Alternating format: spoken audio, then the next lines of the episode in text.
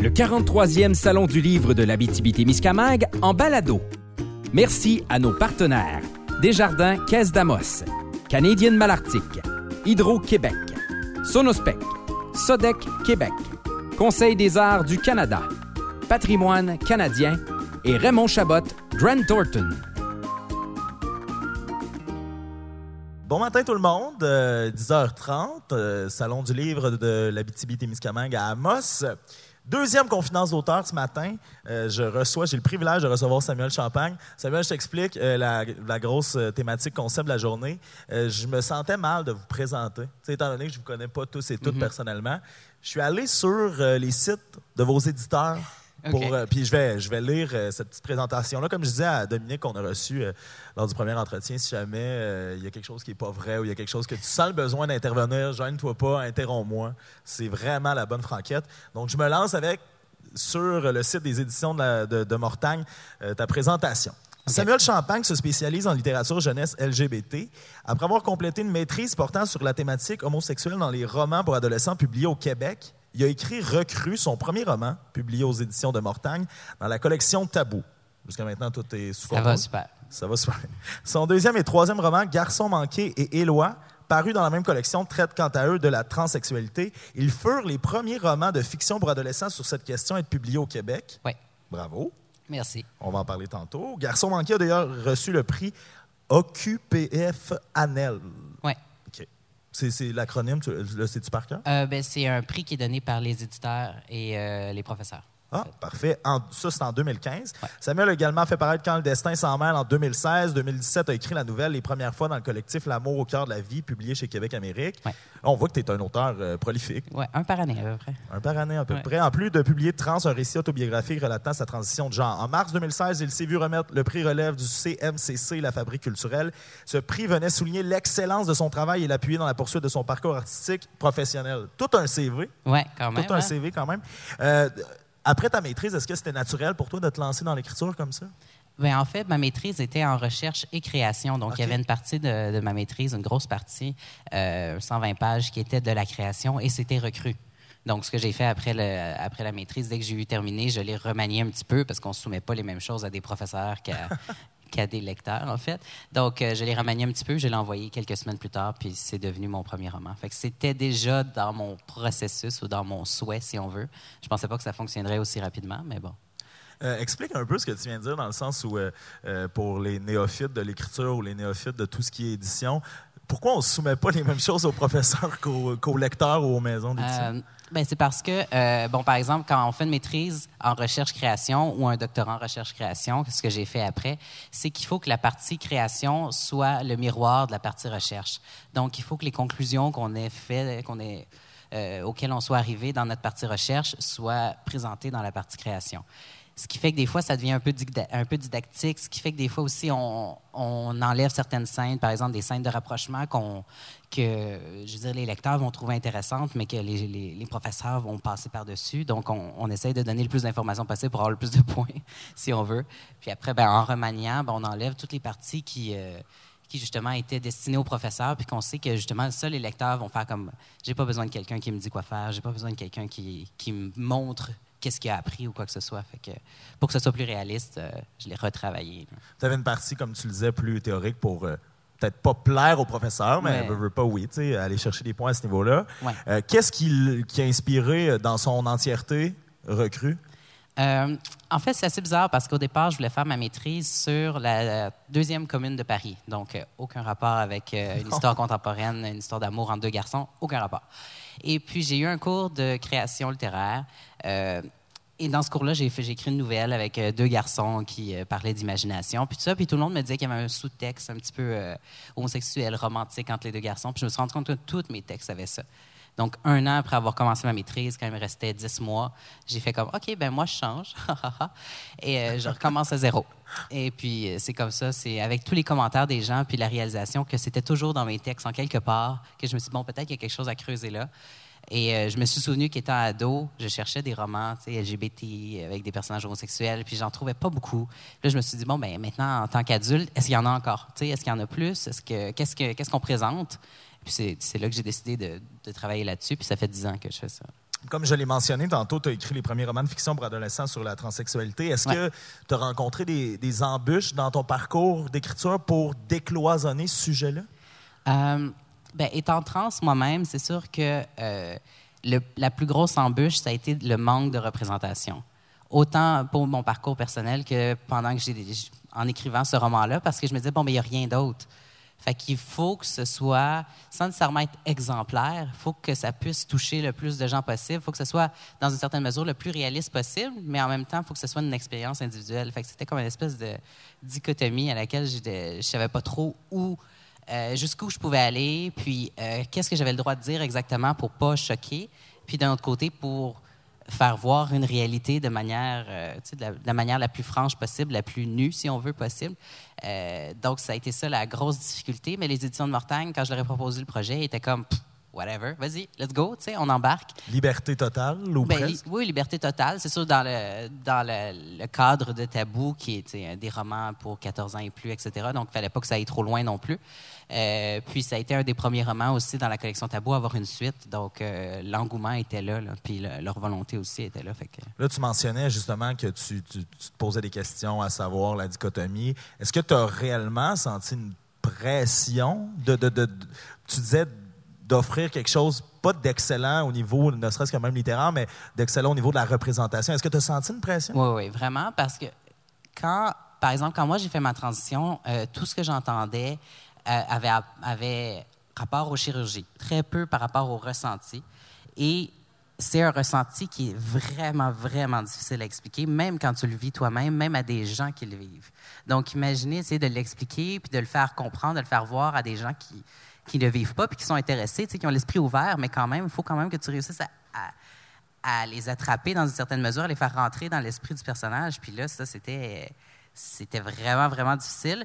Et euh, tous les romans que je trouvais sur cette thématique-là étaient écrits aux États-Unis et j'en ai pas lu aucun avant d'avoir publié euh, Recrue et Éloi par la suite parce que je voulais pas être influencé. Je voulais pas être influencé selon la manière dont il avait décrit ça, selon euh, la manière dont il avait présenté les personnages pour que ce soit le plus si on veut, authentique possible, sans plagiat involontaire, si on veut aussi. Euh, donc, ça a été vraiment difficile de trouver les mots, mais j'ai été extrêmement surpris d'avoir réussi parce que c'est par la suite que les gens sont venus en disant Ah, tu as représenté exactement ce que je pensais, puis je me suis reconnu, puis etc. Ou même des gens qui ne sont pas trans, qui ont fait Ah, ben, moi aussi, j'ai ressenti certains trucs. Fait que je pense que j'ai touché à la bonne place juste en essayant de lancer une ligne dans le vide, puis finalement, j'ai comme attrapé quelque chose, puis j'étais content. Pour toi, finalement, elle était où la clé pour réussir à euh, transmettre ces pensées-là? Euh, je pense que ça a été de comprendre que je ne pourrais pas euh, décrire l'expérience globale. Je ne pourrais pas décrire l'expérience de tout le monde. Ça peut être une expérience, oui, semi-universelle, parce que, bon, les personnes trans, on a quand même un sentiment, je crois, qui est assez complexe universel, si on veut, à la base. Pardon. Mais euh, que le personnage d'Éloi, il a ses caractéristiques propres, il a sa manière de voir son corps, son identité de, qui lui appartient, si on veut, de la même manière que moi, j'ai une manière de concevoir mon identité qui est différente et qui m'appartient aussi. Donc, ça a été de me distancer, de ne pas écrire mon identité à l'aide. Comme ça, je voyais bien qu'il y en avait deux, puis qui fonctionnaient les deux en me disant ben, peut-être que les gens vont comprendre que leur identité aussi est valide, autant que la leur, que celle des lois elle est, puis que la mienne. du personnage. C'est ça, de, présenter quand même un personnage avec des facettes différentes aussi, qui n'était pas seulement comme euh, construit autour du fait qu'il soit trans. Fait ça aussi, ça a été important de montrer que oui, oui, c'est du papier, oui, c'est un personnage inventé, mais ce personnage-là, il est multidimensionnel aussi. Ce qui est assez difficile, mais c'est ça.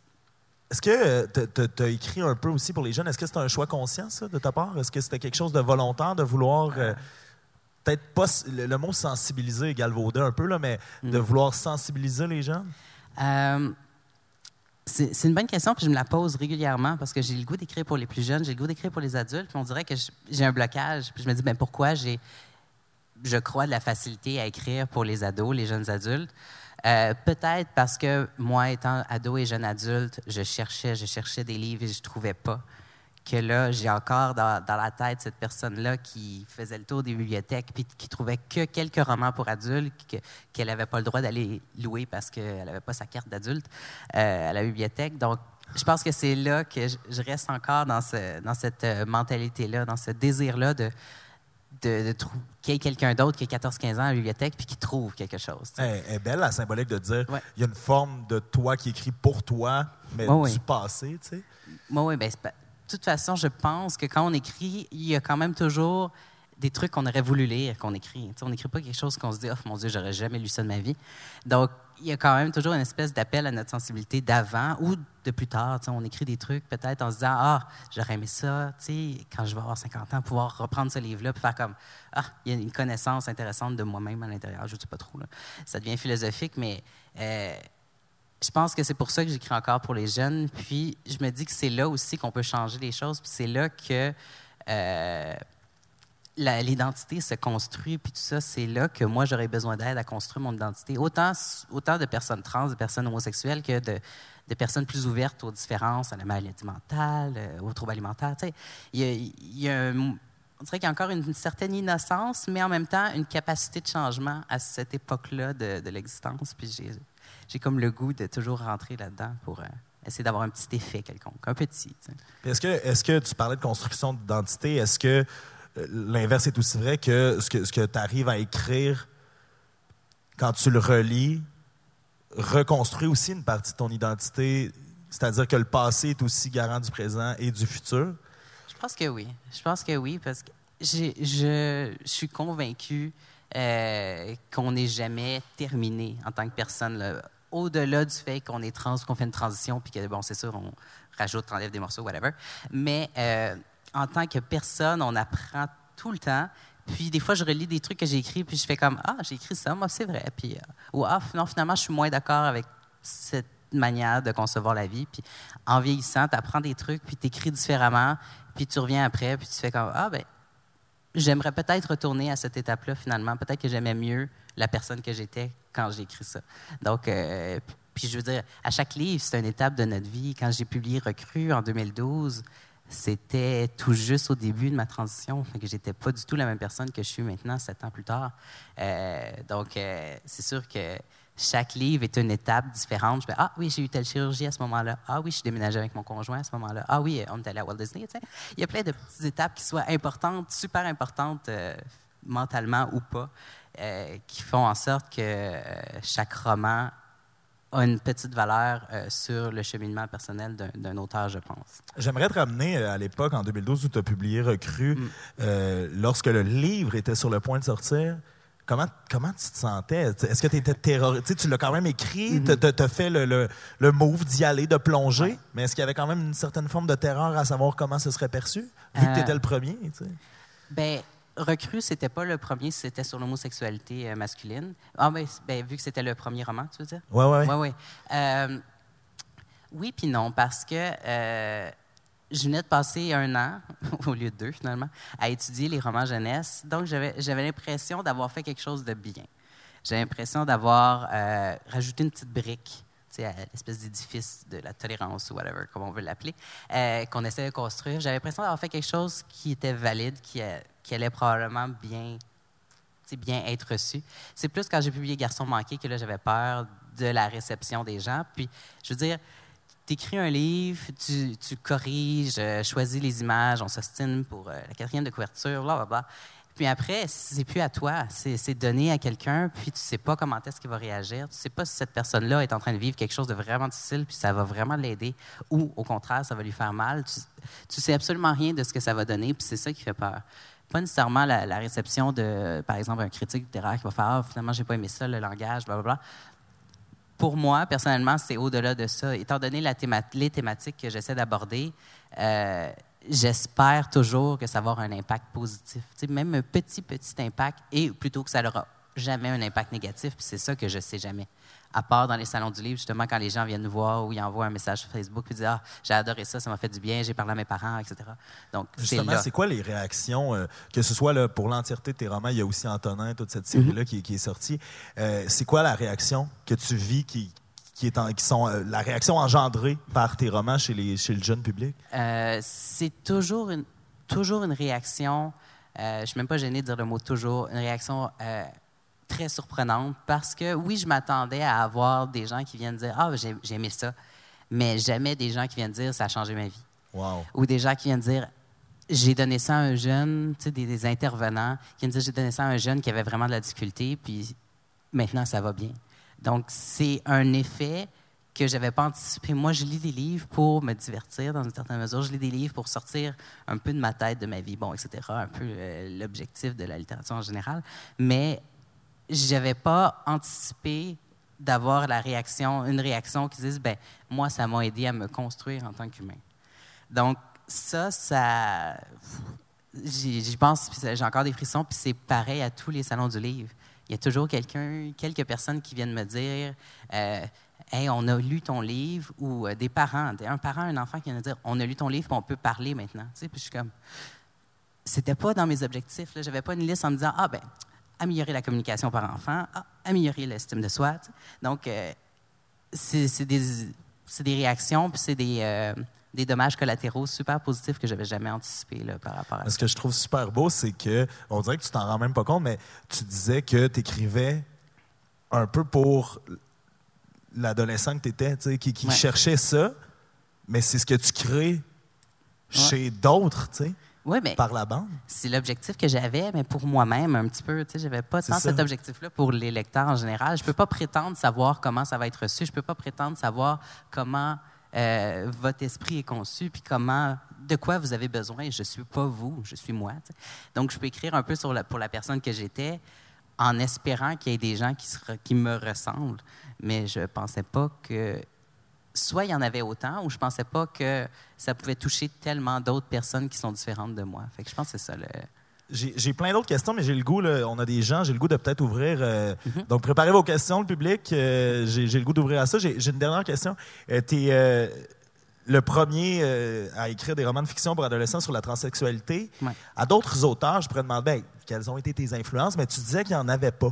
Non ce que, j'ai vu au tout début d'Antonin, c'est qu'on peut lire trois phrases de grandes personnes de, ce monde, c'est-à-dire Leonardo da, Vinci, Leonard Cohen, puis Stephen Hawking. En, en, quoi ces personnes-là ont été des influences ou des inspirations pour toi? C'est drôle parce que c'est pas tant la personne, oui, ces personnes-là ont, dans le sens le plus commun du terme, ont changé le monde.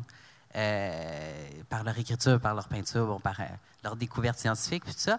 Mais c'est surtout des phrases, c'est des morceaux d'existence qu'on voit ou qu'on entend souvent, euh, qui me reviennent souvent en tête, puis qui font en sorte que des fois, je fais, j'arrête puis je réfléchis. Je suis en train de travailler sur un roman, encore là, qui J'aime ça être le premier à faire des affaires.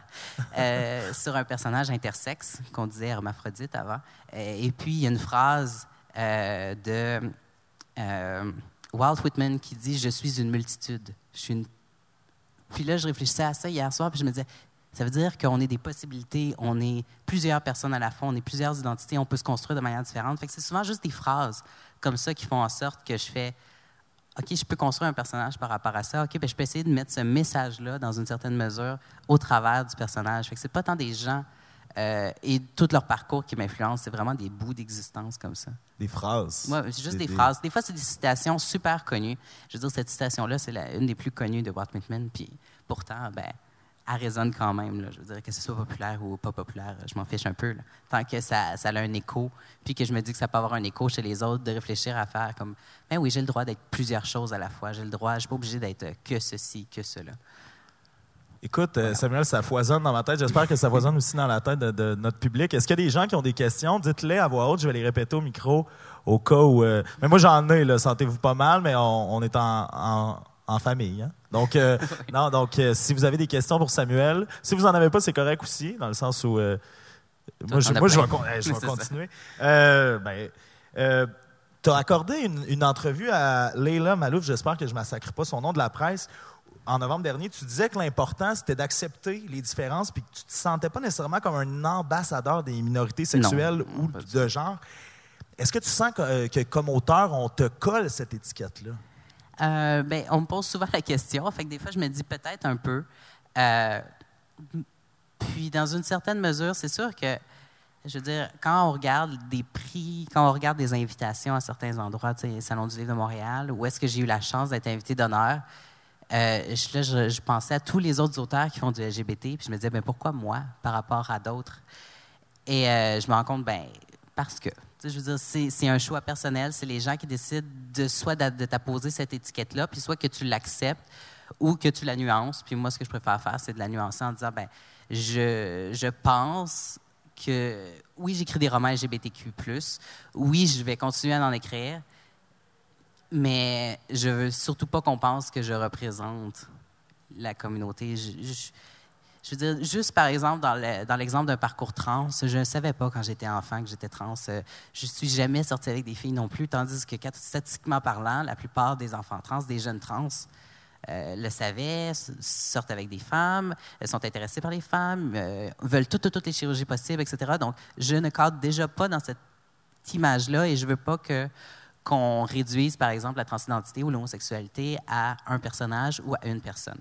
Fait que souvent, c'est juste ça que je réponds. Je dis, ben merci, puis mais.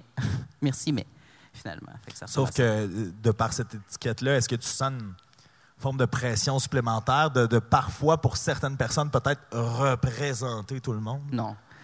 Non, Tant je. Parce que ma prochaine question, c'était est-ce que ça peut influencer ton écriture par moment lorsque tu te retrouves dans le processus créatif de dire Oh, là, euh, pour plusieurs, je pourrais peut-être être le synonyme de représenter dans les moments de doute Euh. de l'écriture, dans le moment créatif, est-ce que ça influence? Non, si on était encore avec euh, le corpus disponible de romans LGBTQ+, là, en 2012-2013, peut-être que ce serait différent parce qu'il n'y en aurait pas 6, 7, 8 autres par année qui seraient publiés. Tandis que là, maintenant, on a la chance, euh, au Québec, malgré la petitesse du, du marché du livre, d'avoir euh, des romans avec des personnages gays, lesbiennes d'importance qui sont publiés chaque année. Puis, je veux dire, en 2012, Recrue, ça a été le seul. Euh, donc, après ça. Non, c'est pas vrai, il y en avait deux, je, suis menteur. Euh, il y en avait deux. Mais, je veux dire, deux sur toute, la totalité de la publication, c'est très peu. Là, il y en a de plus en plus. Puis chaque année, on est capable d'avoir des portraits différents. Donc, les lecteurs sont capables de choisir bon, moi, je veux un personnage féminin, moi, je veux un personnage bisexuel. Ils ont, quand même la possibilité d'avoir de, multiples exemples, puis qui leur sont donnés à lire, des multiples facettes de l'identité LGBTQ. Donc, euh, j'ai plus cette pression-là. Euh, je, je pense pas que je l'ai vraiment jamais eu, en fait. Puis je me considère vraiment chanceux parce que je veux créer un personnage qui me fait plaisir, puis que j'espère qu'il va faire plaisir à d'autres. Puis tu- on peut jamais plaire à tout le monde, puis on peut jamais représenter la totalité d'une expérience. Fait que je me dis, ça sert à rien d'essayer puis de me mettre autant de pression, puis d'avoir un personnage qui est trop de choses en même temps et passer lui-même finalement. En 2012, tu disais qu'il y en avait deux. Est-ce que Ouais. tu, tu sens une fierté d'avoir pavé la voie un peu? Euh, je sais pas, c'est c'est drôle parce que à- depuis 2012, ça se publie de plus en plus, puis c'est là que je suis arrivée, moi. Donc, euh, c'est sûr que. Est-ce que c'est un hasard? Ben, ou... c'est sûr que c'est un hasard. Je veux dire, j'ai absolument. Tu penses pas qu'il y a certains qui ont été Non. inspirés par toi? Non, je pense pas. Je pense pas parce que la plupart des, des romans qui ont été publiés par la suite, c'est par des auteurs établis. Peut-être qu'en voyant la réception de, euh, de, de Recrues tout d'abord, puis Garçon manqué, qui est un sujet vraiment plus touché, euh, puis peut-être qu'il y a certains auteurs qui ont fait Ah, ben finalement, l'homosexualité, c'est c'est pas grand-chose si, si son roman se retrouve dans les librairies et dans les écoles, et puis il n'y a pas eu de, de manifestations de parents qui disent Mon Dieu, quelle horreur. Euh, Peut-être qu'ils se sont rendus compte que l'homosexualité, c'était une thématique qu'on pouvait parler maintenant, puis que y a- les barrières sont tombées. Mais euh, je veux dire, euh, je mesure 5 pieds 5, j'ai une petite tête, j'ai pas la prétention de, de Non, avoir changé grand-chose dans le, le- le- le- la construction du champ littéraire ou quoi que ce soit. Je suis juste content d'être dedans, puis de pouvoir publier sans arrêt là-dedans, puis qu'il y ait un public pour ça. Et puis le public, l'avantage, c'est que c'est pas que des jeunes LGBTQ+, c'est des gens, c'est des intervenants, c'est des profs, c'est des lecteurs hétérosexuels. Fait que c'est un public beaucoup plus large que ce qu'on pensait. Puis peut-être que ça aussi, ça a encouragé les gens de voir, ben, hey, ça fonctionne, donc je vais pas écrire un livre qui va être lu que par ma mère. Donc euh, c'est toujours un plus euh, dans le- l'ego gens. Dernière question, euh, Samuel. Ouais. Qu'est-ce qui s'en vient en matière d'écriture pour toi dans la ou les prochaines années? Euh, Là, tu nous parlais tantôt d'un ouais. personnage. Oui, personnage intersexe. Euh, sinon, j'ai un autre roman dans la collection Tabou euh, qui va sortir euh, septembre-octobre avec la nouvelle série télévisée. J'en dis pas plus, mais une nouvelle série super cool qui va sortir. Puis ça tombe bien parce que j'avais un roman qui sortait en même temps. Sinon, j'aimerais vraiment essayer quelque chose pour adultes et pour jeunes enfants. J'ai deux enfants, dont un qui va avoir 10 ans, donc j'aimerais ça écrire quelque chose pour lui. Qu'ils puissent lire. Ouais. Euh, Samuel, euh, si on veut euh, te voir au Salon du Livre de la BTB-Témiscamingue, pour ceux et celles qui sont présents parmi nous, où est-ce qu'on te trouve? Quel kiosque? Est-ce que Euh, tu as des séances de dédicaces? Oui, ben en fait, je m'en vais là, là puis euh, tout l'après-midi, demain matin, demain après-midi aussi. Puis c'est le premier kiosque en rentrant les éditions de Mortagne, donc on, on a la belle vue sur l'entrée, nous autres. Parfait. Puis sinon, on va se revoir, toi et moi, pour Oui, une table ronde soir. sur la diversité ce soir. Euh, Il y a des rumeurs que les entretiens vont peut-être sortir en podcast aussi. OK. Donc, si jamais les gens nous écoutent par là, j'imagine que tu as une page Facebook. Ouais, on va sur, le site des éditions de, la, Mo- de Mortagne aussi. Ouais. Donc, euh, ben, je te remercie pour Ben, le bel entretien. Puis on se revoit ce soir. À ce soir. À ce soir.